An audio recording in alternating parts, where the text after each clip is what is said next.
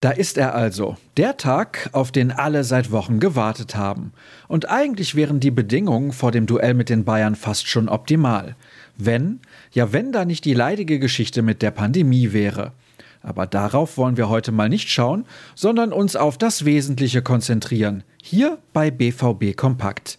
Ich heiße Sascha Staat und freue mich, dass ihr auch dieses Mal reinhört. Den Anfang machen die wichtigsten Aussagen aus der Pressekonferenz von gestern. Dabei stehen gerade in letzter Zeit immer wieder die Personalien im Mittelpunkt.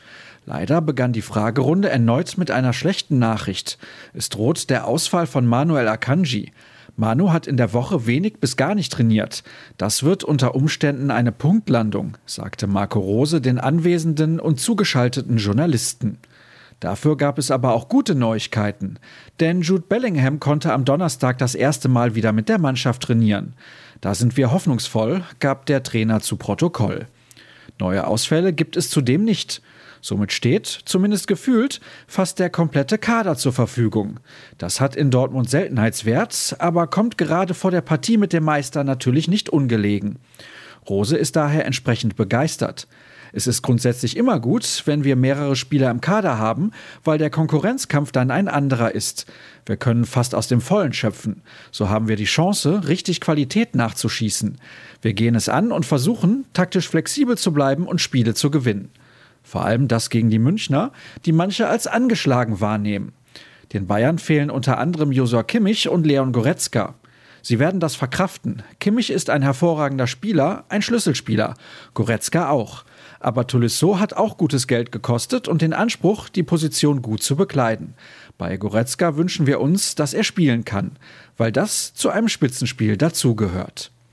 Bei all der Vorfreude, die 15.000 Karten waren in wenigen Minuten vergriffen, konnte auch ein angeblicher Konflikt zwischen Rafael Guerrero und Thomas Meunier die Laune des Trainers nicht verderben.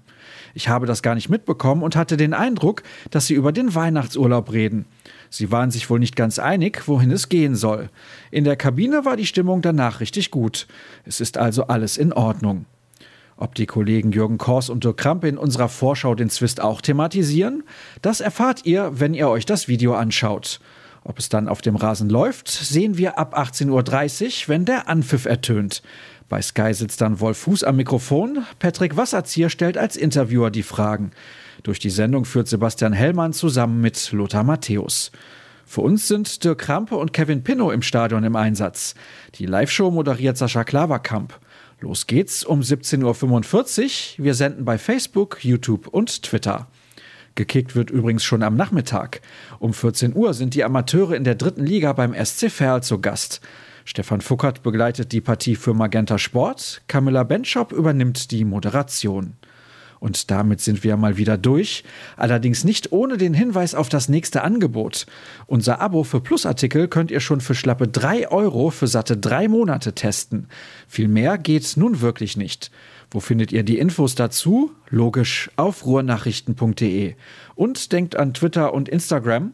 Dort treiben wir uns unter rnbvb rum. Ich mich unter Staat. So, und jetzt hoffen wir mal auf den Durchbruch heute. Viel Spaß beim Gucken, auf drei Punkte und bis morgen.